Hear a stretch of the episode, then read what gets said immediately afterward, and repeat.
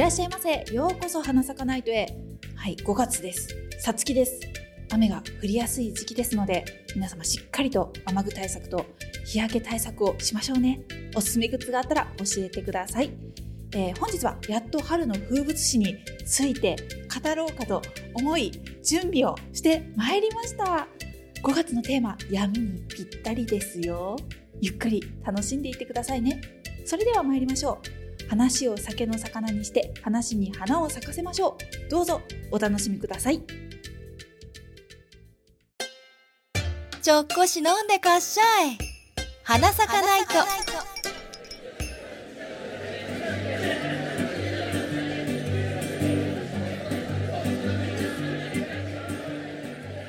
闇について語りたい。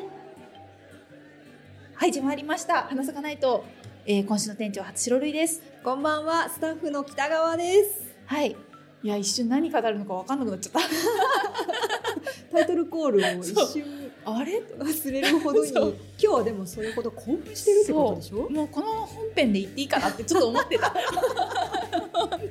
一品目とかもうタイトルなくてもこのままいいかなっていう。うんうんうんうん。いう気でいた。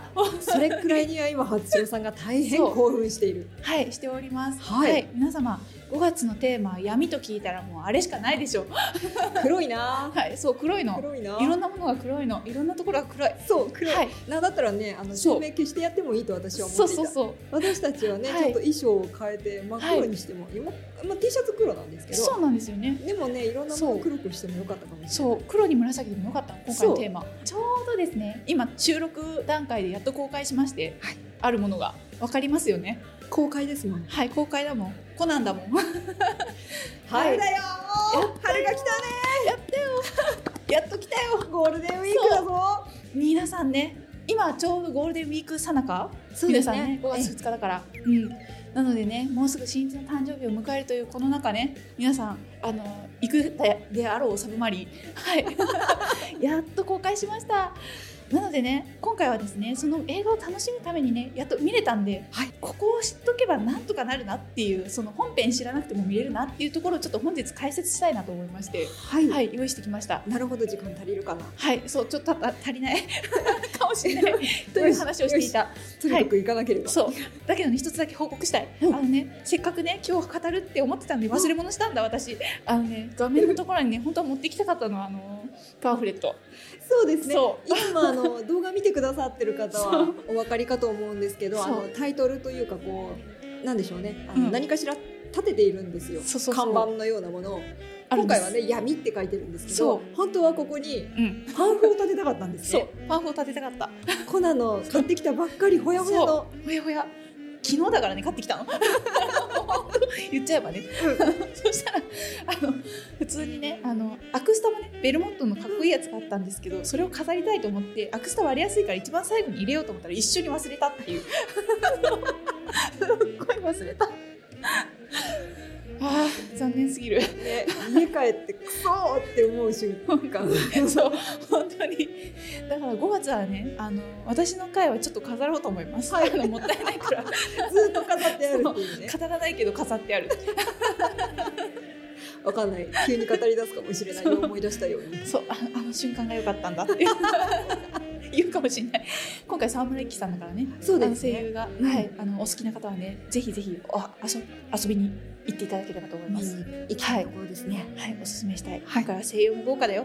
犯人一発でわかんない。そこはね、はい、大きいところですよね。大きいところですね、うん、ゲスあのゲストとか脇に有名な声優さんをそう。一人いたらあこの人ちょっとキーパーソンか犯人かどっちかだなって思っちゃうんですけど、そう固められちゃうとそうそう。どれだ？ちょっとそわそわしだしちゃうああの人犯人っぽいけどこっちはなんか共犯者っぽいみたいな。そう。変な読み合いが。できる。そう。読み合いが始まるんですよ。いやーねえ本当ありがたかった。前回すごかったからね。一発でわかる。前回と前々回それは分かるように、そもそも作ってたんじゃないかというくらい。そうそうそう。前回と前々回と前々回が。前々前回。前世みたいになっちゃった。全然前世全然前回。いやーわかりましたでも今回。はね、うんあの割と踊らされた感はありますうんはい楽しかったですなのでぜひぜひ楽しんでもらいたいと思いますので、はいあの時間がね30分としかない中語りたいと思います。はい。というわけでですね、えっと、今回はですね闇ということで例のあの人たちを取り上げようと思います、まあ、グループ的には闇のグループですよね。黒の組織でございます。はい。はい。あの人たちをね今回は取り上げないと多分わかんない人はわかんない。あの映画だけ楽しんでる人はあのちょっと厳しいかな今回。あーそうかそう。なのであの映画だけでも分かれるような感じでちょっと紹介していきたいなと思います、今回はですね家族っていうキーワードがちょっとありまして、うん。まずはそのキーワードをその盛り込んでちょっと話していきたいと思いますので、初めて聞いたなって方はもしかしたらいるかもしれない。お一人目、えーこの方は絶対ですね宮野志保さん。はい。はい、えーシェリーこと灰原愛でございます。はい。い、や林原さんが今度ねやるね。林原さんがあねのなんだセーラームーンやるんですよ今度。そうなんです。ギャラクシア様で出られるのもずっと楽しみにそう。まさかと思ってこれ見に行くわと CM 見てたんですけども、まあ、林原さんが声優ずっとやってくださっていて。うん。もうねなんかランより愛ちゃん好きっていう人の方が多いかもしれない。はい。ね。い。やそうあのランはい。ランのランちゃんが好きな人そにはそれはそれでそれもあの別に彼女がどうのというあの悪いとかではなくてどっちかっていうとっていう感じになっちゃう。そうそうそう。ペアなんだよな新一とランはもう一緒のコンビっていうかあなんか別格なんですよね。うんうん。愛ちゃんとコナンってなったらもうあそこもうヒロインですってなるんですよ。そうですね。個人的に。ちょっと相棒的な部分もあり、そうまたね私はあの少年探偵団そう。の中にも一緒にいる愛ちゃんっていうのも好きなわけですよ。あの感じね。さなんだろう。あの割とちょっと黒いところをスパンって言ってくれるところがまた可愛い。クールなんだけど友達と一緒にいるっていうあの姿。あれ可愛いっすよね。可愛い。あれ押せる。うん。でその中でもちょっと怖いものはあって、うん。過去を抱えつつ頑張っているあの姿もまた押せる、うん。はい。もうランちゃんに救ってもらえ と思っている。はい。正直そう思う方が多い、うん、はい聞いてるとね、もうランはランでそのままでいてみたいな、そんな。はい。はい。彼女をね本日はねちょっとずつ語っていきたいと思いますけれども、割とね遅めの出番でした、えー、18巻から登場してました。はい。なのでまあ、ね、2年以上経ってんのかな？18巻ってなるとね半年に2もう刊行本、ううん。ん、ってなったらね少年漫画。だから割とだいぶ2年以上かかってるのか出てくるのでね。多分そうだと思う。アニメも百何十話からなんでうんうん。結構前。前っていうか。後なんだけど今から考えればだいぶ前なんですけどね。いやーそうだね。あの、はい。そりゃもうその時点ではい。ちょっとね、黒の組織に関することちょっと話が進んだかもって思って、そう。これはもうちょっとで話も終わっちゃうのかなっては思ってたよあの頃の私。終わる終わる終わる詐欺ね。銀さんじゃないけど。あるから。うんあるから。でも本当ねあの最近はなんかすごいいいとこまで行ってるからね、うんちょっとドキドキしておりますよ、はい。えっと、簡単に愛ちゃんのヒストリーを語りますとですね、えー彼女はですね両親が以前その製薬会社で働いていてでその製薬会社がその組織の手に、まあ、倒産しちゃうわけですよ。はい。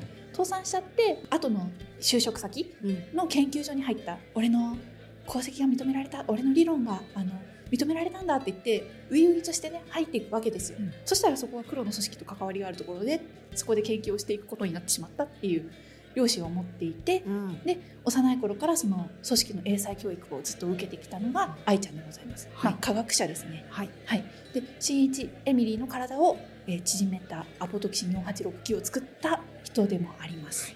だから自分のおばさんも縮めちゃったんだよね。そうですね。割とね責任重大なんですよこの子 だからなんか自責の念がやばい、う。うん。ん、常になんか私のせいでっていう言葉がねあのついて回るんだけど新一が一括してくれるのにちょっと気持ちいい、はい。こんな感じでねあの組織の中でずっとその研究をねしていたんですけども、その組織からその妹をねた助け出そうと、えーお姉さんがね、はい。はい、頑張るわけなんですけども、まあ、組織とね取引をします。あのこのじあの案件を成し遂げたら妹を外に出してねともう関わらないで私たちとって言って約束したにもかかわらずお姉さんめっちゃ成し遂げた、その10億円強盗を成し遂げました、にもかかわらず無慈悲に陣に殺されるという、まあ、そのことからですねあの組織に反抗するようになりまして組織にかぶり幽閉されてしまいます、でそこでその、まあ、自分が作ったねアポトキシンまあ皆さんちょっと想像多分皆さん知ってる絵だと思うんですけど手錠をね片手につながれてうん。ずっと幽閉されてる姿が想像できると思うんですけどもそこからそのもうダメだって言って自害しようとしてそのアポトキシンに飲み込むわけですよ。そしたらなんか一緒に新一と一緒に幼児化しちゃって、一緒に幼児化しただろう新一のもとにかけてって現在に至るという、えー過去をお持ちの一人でございます。はい。はい、なのでねもう早く早く解毒剤を作ってあげて愛ちゃんって思う、はい、頑張って作ってくれてます今も。今ね解毒剤がね1個できてるんですよね。青と白の解毒剤で新一はね1時間も持たないんですけどその飲みすぎて。もうどうしても一番最初のパイカルの方を思い出されてしまうから私。あのパイカルよかったね。ね。解毒されたっていう。ね。一時ねあのなんだっけベーカーシティホテルだったかなあれ。でそう。でピスコにさらわれたシーンがあるんですけどもそこでその愛ちゃんがねパイカル飲んで巨大化します。巨大化で大人化しますね体に戻って。ちょっと待ってすごいすごい状態になったから。なんか怪獣みたいになっちゃったから。ねちょっと表現がね適切ではなかったですね、大人になります、はい。あの元の体に戻ります、あのそれはね新一の入れ知恵ではあるんですけど、まあ以前服部がねやらかした事件ですね。ある意味はグジョブといえばいいけど。そうグジョブでした。そいい事故ではあるけど。そうそのおかげでね今愛ちゃんはそれを成分をもとにね研究しております、はい。なので今解毒剤がねあの1個できてる状態で今あのメアリーさんがあの新一からその解毒剤を取ろうとして、うん。あのよくセラちゃんを使ってそそのかしに行くんですけども そこのね工房もなかなか面白いので見てあげてください。はい、というわけでですね今回家族のヒスヒストリーがちょっと関わってくるその結構感動系のお話だったので。家族のお話をちょっと紹介したいなと思います何個もあるんですけどこれはね一回押さえておいておきたい。以前ですね宮野博士が住んでいた家を研究所に入ることになったからうん。デザイン関係をやってた友人にその家を譲るんですよ。宮野博士、あのお父さんの方ですね、持ってる家を譲るんですけども現在コナンの世界中の現在は残っていまして、うん。そこでそのその家をですねアガサ博士と愛ちゃんとコナンで訪れることになるんですよ、うん。実はアガサ博士愛ちゃんのお父さんに会ったことあります。おはい、実は会ったことがあってその手でね行くことになるんですけども、博士博士と行ったところでその何かなかったかとあの前家住んでたからうん。またなんかお父さん来たりとかしてない？っていう話をしたところ2度あの宮野家の人物が訪れているということが判明しましておや。組織に関わってから。うん。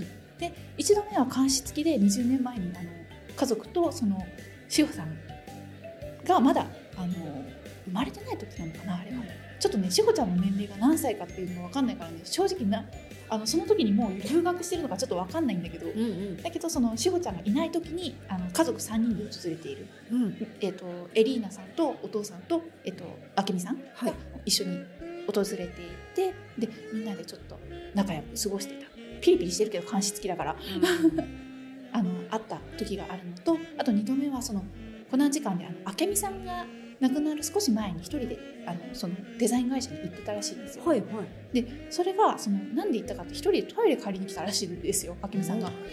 怪しいじゃないですか。はいなんでコナンたちはなんか隠しに来たんだって思う思うわけじゃないですかトイレに。なんでトイレの中をめちゃくちゃ捜索するんですけど 一発じゃ見つからないわけですよ。でそこで、まあ、事件が起きて、うんそのお姉さんのその温かいその人柄みたいなのにどんどん触れていく形になっていくんですけどもあの実はですね、まあ、簡単にお話しします。ここ話すとすっごい長いから。簡単に。ね簡単にいけるか簡単にお話ししますとあの本来なら20年前に起きる事件だったんですよ。うん。要はあのデザイン会社の社長があの仕事をめちゃくちゃ振ってくるからもう疲れたみたいな、リアル。なはい、あの実際にもありそうな理由ですよね。はい。疲れたって言ってちょっとすごい鬱憤が溜まってた中その明美さんがね当時まだちっちゃい頃ですよ、あのすごい無邪気な笑顔でしかもあの明るい行動でその人の周りをねいろいろかき乱すわけですよ。その人が仕事休めるように道具を隠したりとかいろいろするわけなんですよ。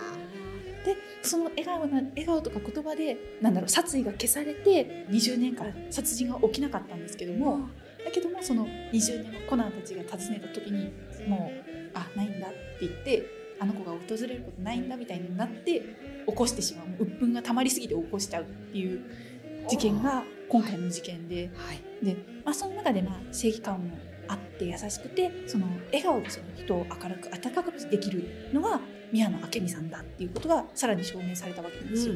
まあ、うっすらとねその前にもあのコナンと関わりでまあ、大体あったかい人なんだろうなっていうのは分かるんですけども。そうですね、はい。あの事件はなかかね、い、ちょっとねなかった？ちょっとジンこの野郎って思ったんですけど。いや本当にお姉さんのね最後の事件はとても、そう。印象的です今でも、印象的です。うん。でせっかく組織のために集めたお金だったんですけど、宮野さんがねあのうまいこと隠して結局コナンに回収させるっていうねうまいことやったぜお姉ちゃんって思った事件があったんですけど、う そこはねあの改めて見ていただきたい回ではありまして、まあ、改めてこういうところで語られてきた、えっと、その後ね死んじゃって訪れることもなく、まあ、悲惨な事件もあったんですけどもその後もお姉さん亡くなっちゃったんで立ち寄ったところ全部捜索するわけじゃないですか、うん。黒の組織の人とかが。なんで何回か空き巣に入られてるんですけどそこのデザイン会社おなのに見つからなかった。はい。見つからなかった。お姉ちゃん隠すとこめっちゃ最高と思って。才能がありすぎる。その隠すところがその20年前に一回殺意を消し消したところっていうか、そのその人の殺意を消すために隠したところのいたずらを思いついてあの同じように隠したっていうのもあってうん。意外とつながってるところはあるんですけどうんうん。それでやっとあの届くわけなんですがそれがなんと志保さんへの母からの誕生日メッセージだったっていうのもあってはい。ジンとの取引前に、うん。そのなんか万が一あっちゃダメだと思って全部そこに隠しに来たの。1から20本近くそのテープが残されてたっていうので志保ちゃんがもう涙ながらに聞くわけですよね。18歳誕生日おめでとうとかいう言葉がもうあーと思いながら聞くわけなんですけどもいやもうこれお姉ちゃんナイスと思って。で、まあ、そういうストーリーがねありましてちょこちょこ出てくるんですけどもここをね想像しながらね見るとねああの映画はちょっと泣けるやめてってなります。はい、で実際にねそのお姉ちゃんはですね志保さんへのメッセージお母さんだけだったんですけど今回は。うん。だけどその後にまたね小学校のタイムカプセルにあの自分のね通ってた学校のタイムカプセルに妹へのメッセージを忍ばせてたんですよ。はいはい。でもそのメッセージもまたね良いメッセージなんですよ。もうこれは私の言葉では語ってはいけない、ああそうなんだ。もう見て感じてほしい、はい、感じてほしいところでございますなのでね割と最近の本なので、うんうん。あの見ていただければと思います。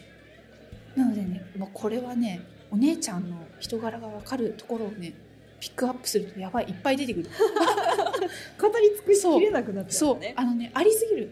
ももともとその明るさによってその、えっと赤井さんがはい。がその組織に潜入するために近づいたのはその志保さんのお姉ちゃんってことなので、あの一緒に付き合ってたっていう過去があるんですけども、赤井さんをそちょっと和ませたっていうか本当に彼女にしてもいいなって思うようになったのは彼女なのでここのつながりもっと続いてほしかった。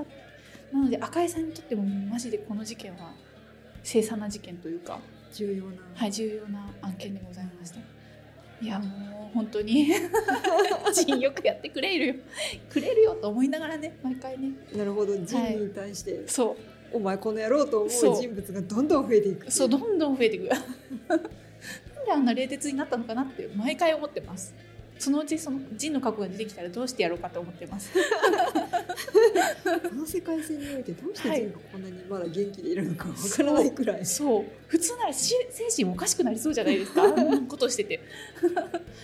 いやーあの人はね不思議なんだよ本当だからジンの過去もちょっと知りたい。そうですそうね正直ここまでやらかしこんだけあったかい人を簡単に居殺せるっていうのがやばい。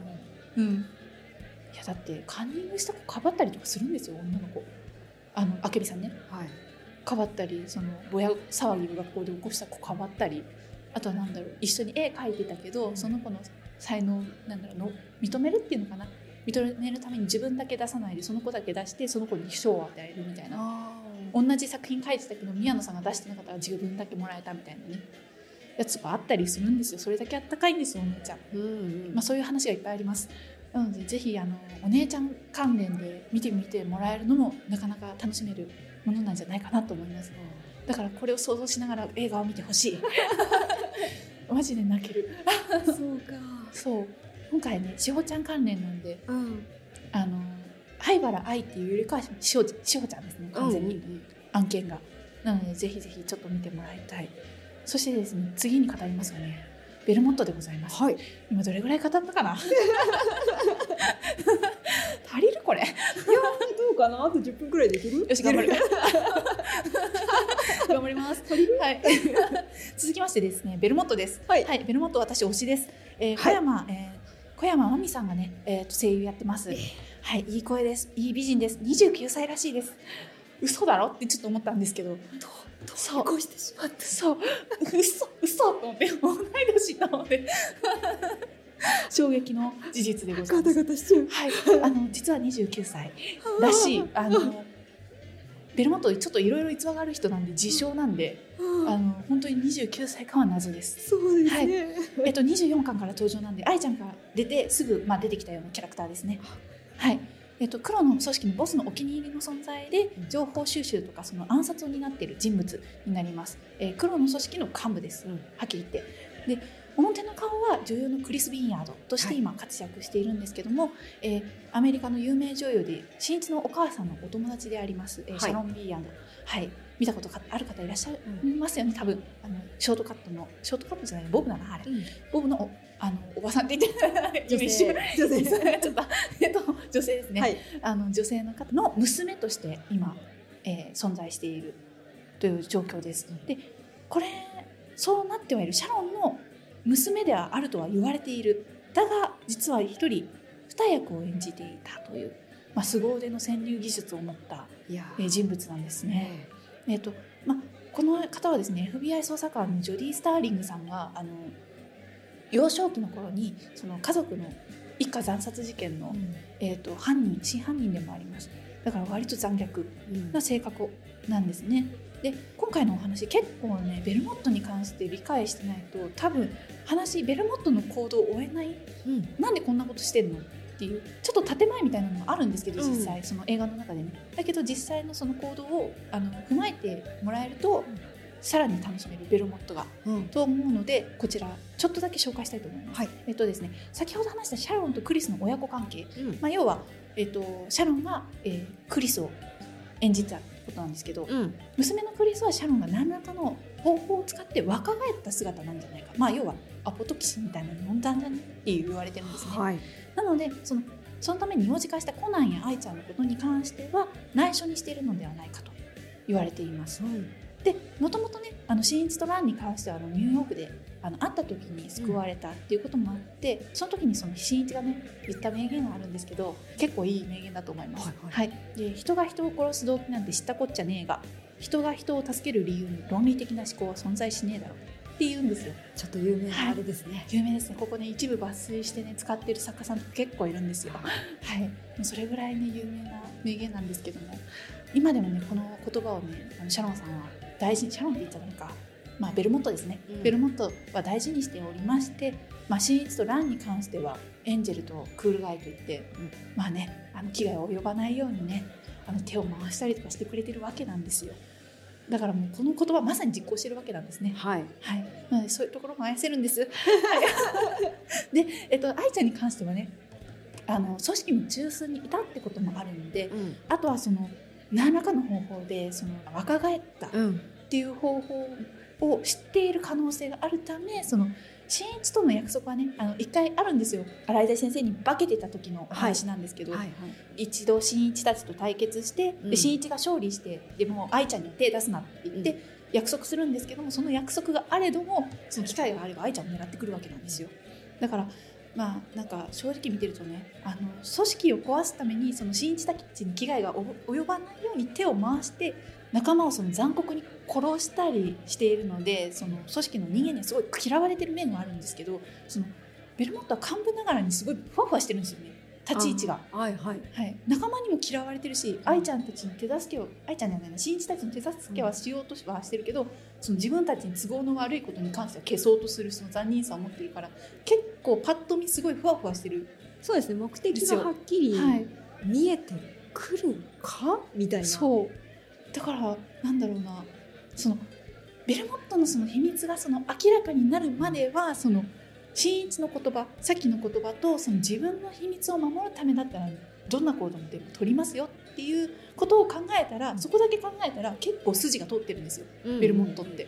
だからそこだけあの想像しながら一緒に関わってもらえるとキャラクターとしてすっごいおすすめできるから、うん。ぜひそうやって見てもらいたいなので今回の映画は多分その辺を理解してれば、ベルモットがなんでこういう行動を取ったんだろうっていうのはちょっと分かってくる、うん。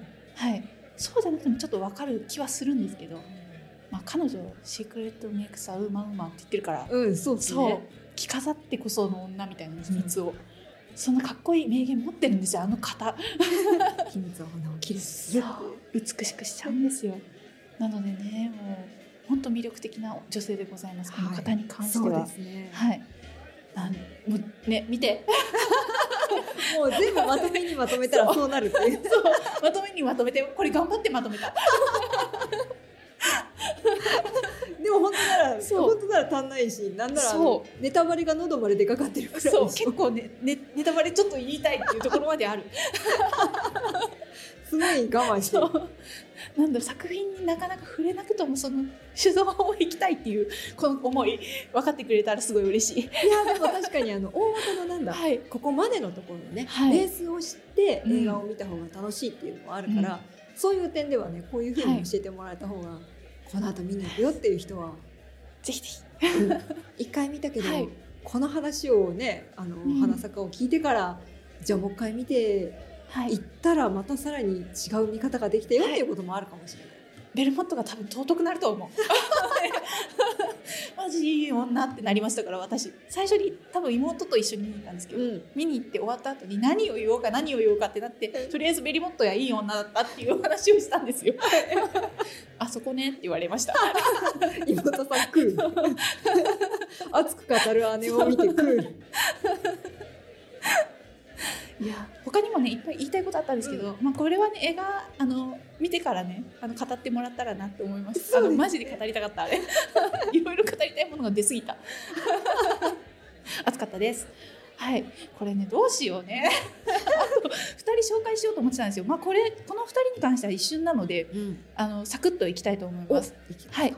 割とね少ないので。うん。えっと、この方、えーもう一人ですね、えー水無し玲奈、まあ、家族って語る黒の組織の家族っていう面で語るにはちょっとこの人は外しちゃいけないなと思う方です。えー水無し玲奈さんですね、えーこちら本土本土秀美っていうお名前で本名が、うん。で、えっと、組織の中ではキールと呼ばれています。はい、えー三石琴乃さんセーラームーンですね。はい。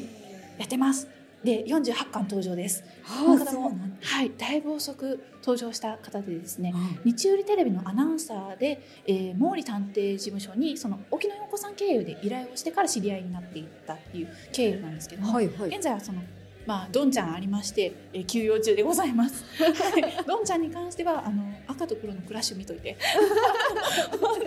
あのねここ本当長いんだ。でえっ、と簡単に話しますとですね、うんまあ赤井さんを世間的に殺すことになったうん。あの原因の一人になります。で、えー CIA のメンバーでさ、まあ、家族ヒストリーになりますけど、CIA のメンバーでその父と共に一緒に潜入してたんですよね。で潜入してたんですけど組織にね。うん。組織に潜入してたんだけど正体がバレちゃったんですよね。で逃げる。最中にその逃走中で父がね父であるイーサン本堂って方が、えー自分の手で殺すことでそ組織の信頼を得ろ。とでどんどん潜り込めと。で父がの代わりにその潜り込むために父をこう自分の拳銃で撃ち殺すっていうかもうすごい嫌々なんですけど、うん。本人も。でお父さんを殺して、うん。その父の代わりに組織の中からその破壊しようって情報をすごい集めてる内部から探っている捜査官になります。なのでもうね切ないあのこの人に関してはお母さんもいないしねもう亡くなってるし、うん。で弟もいるんですけど弟はねちょっとね可愛いんだ。おーへーで弟もその水無し玲奈あのこの本堂さんが、うん。あの秀美さんがなんだろう CIA にいるってことを知ってから、あの CIA に僕はなるって言って 単身あのアメリカに渡った、うん。っていうかあの承認保護プログプログラムをジュディさんと一緒に受けて、えっと CIA になるっつって渡ってった子がいるんですけども、うん。この子はまた出てくるかなどうなんだろう。なのでその子のためにも絶対バレられない。はいはい。この人は。うん。なのでこの人には頑張ってもらいたいな。で実際その私たちの功績は日の目を見ることはないけども失敗すればすぐ知れ渡ってしまうんだっていう、その CIA の言葉らしいんですよこれって。はあ。なんでベルモットは正体に意外と感づいてるんだって。で感づいてるけどなんか言ってないんですよ実際。うんうんうんなのになんで言ってないんだっていうのはマジでわからない。うん。だからこれはウェルモットにとってはもう組織を瓦解するためにはまあ必要な駒かなって思ってるのかなって勝手に私は思ってるんですなけどるほどね。そう。だからここはそのどういう関係になるんだろうかなっていう深読みがやばい。なのでこの方も割と注目なお一人です。うん。なのでこの過去を知ってると割とそのあの今回結構関わってくるので映画に、なのでちょっと見やすいかなと思っております、はい。そしてもう一人、えーこれはねあの本当ね92巻初登場なんで最近出たキャラクターなんですよ、そうですね。はい。私は全然存じ上げなかった。はい、今ね103巻になってます。えっと声優がですね千葉茂さんのキャラクターでですね、あの今作映画初登場なんで映画オンリーの人多分見たことないはいはい、えー、つるっぱげ誰？となる人です。あの マジでなる。あの知らない人はなるはず。おはい。ーなので今回ねちょっとす少し紹介します。えっ、とですねこの方ねですね脇田兼則って言います。はいはい。えっ、と実はですねこの毛利探偵事務所の隣のビルにある米花いろは寿司の板前さんで、はい。なのですぐ近くに構えてるあの板前さんのお家じゃないなあの寿司屋さんになるんですけどもいつもなんか祝い事があると必ずあの祝い事？馬券で買えるあのかつとあの毛利さんが訪れるあの寿司屋さんん。簡単に言えばね、はいお寿司屋さんがあるんですけどそこの板前さん。うん。で、えっとまあ、出会いましてで毛利探偵の自称2番目の弟子と名乗っております。実際はねおー。4番目ぐらい。お。あ5番目か。5番目ぐらい。実際どんどん下がっていくんです そう。あのね実際はね5番目なんですよ。5番目ぐらいになる。一番最初横溝さんだから。そこは譲らない、はい、えっ、とですねしかしその正体はですよ。その正体は黒の組織のナンバー2で、えーあるラムが変装した姿なんですね。えー、と新一やその若狭留美さんっていうあのまた新しいキャラクターがいるんですけど、えー、定丹小学校の副担任に入ってきた女の先生、めっちゃ強の先生がいるんですけど、この人もちょっと志保ちゃんに関係あるんだけど今回は出てこないんではい。一旦ちょっとストックします。えはい。え っとでその人に興味を持ってすごいあの安室さんバーボンである安室さんにあのすごい依頼してくる、うん。あの探せって安室さんとはなんかちょっと面識あるっぽいんですけど、ん。実際に知り合いなのかっていうところは分かんない。だけどそのコナンたちはまだ気づいてないこのこの人たちがあのラムだっていうのはまだ気気づいてない。そんなすぐそばにいたらゾッとしますよね。ゾッとしますね。なんで私この人あの味方なのか敵なのか正直はっきりしてないんですよ。そうですよね。ナンバー2が組織裏切ったらまた大変な話になるし ね黒の組織大丈夫？そう。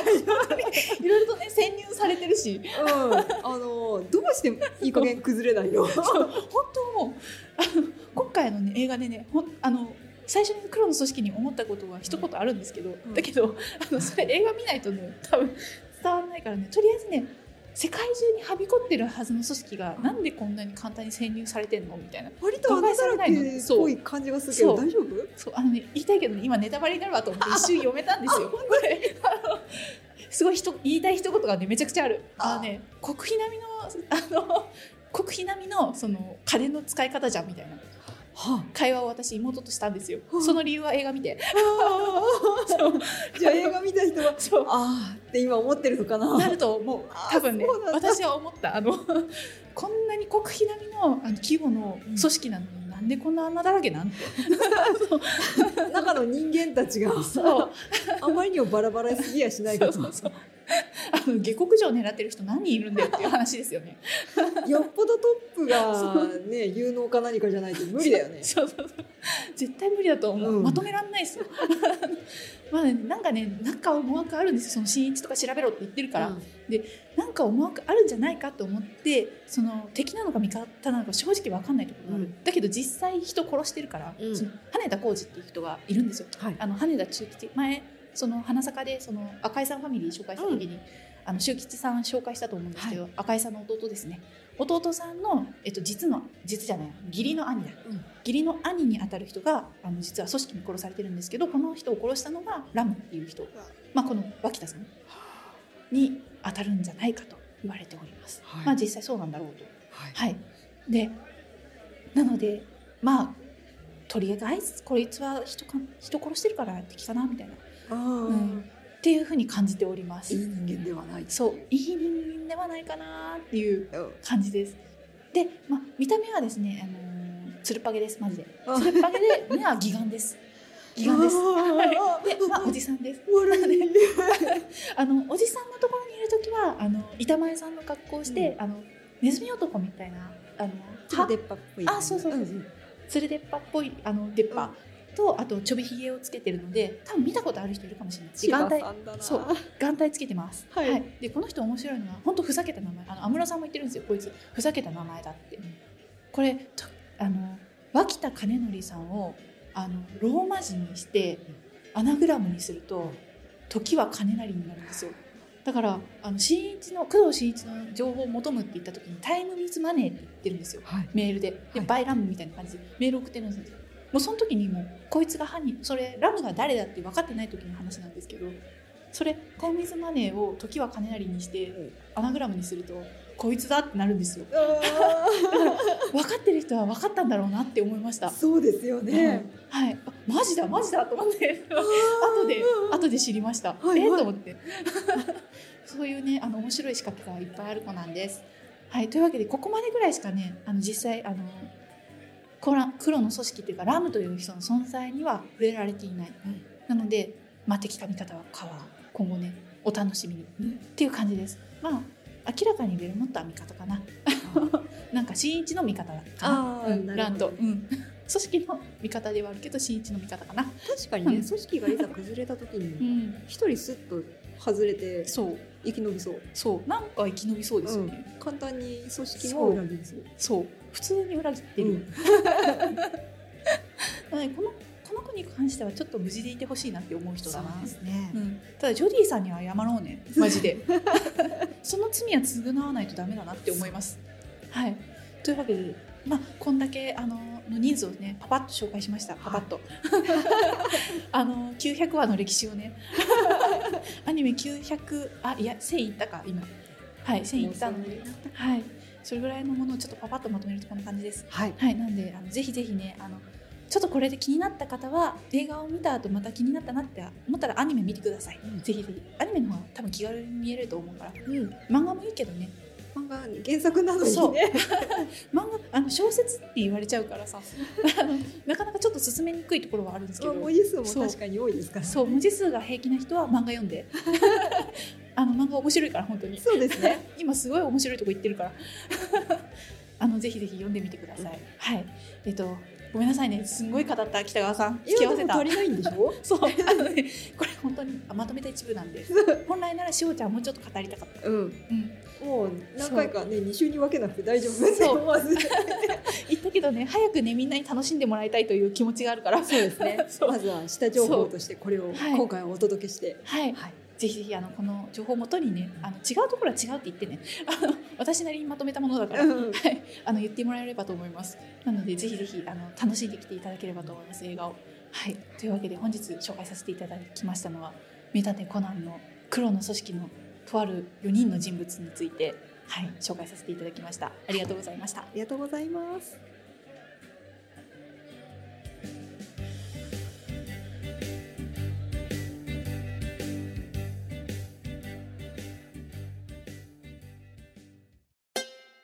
今夜の一杯はのんびりしていって。花咲かないと